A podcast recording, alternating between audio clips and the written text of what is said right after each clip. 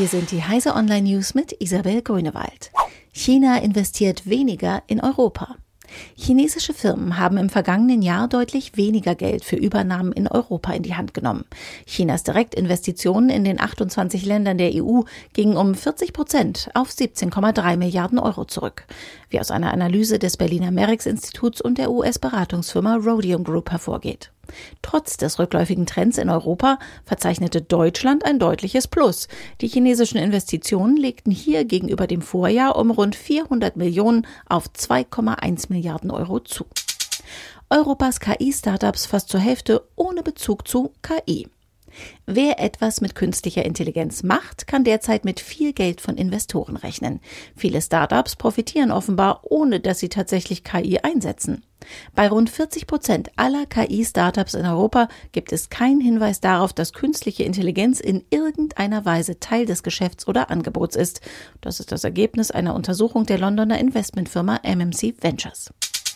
Paketbranche erwägt Preiserhöhung bei Haustürlieferung.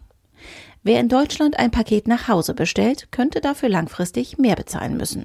So rechnen die Paketdienste DPD und Hermes grundsätzlich mit einem Zuschlag. Der Wettbewerber GLS hatte solche Zuschläge bei einigen Firmenkunden schon für das Weihnachtsgeschäft eingeführt. Der Marktführer Deutsche Post DHL plant hingegen keine Zuschläge für die Haustürzustellung. Jeff Bezos laut Forbes Milliardärsranking jetzt noch reicher. Amazon-Chef Jeff Bezos verteidigt den Spitzenplatz in der Forbes-Liste der reichsten Menschen der Welt.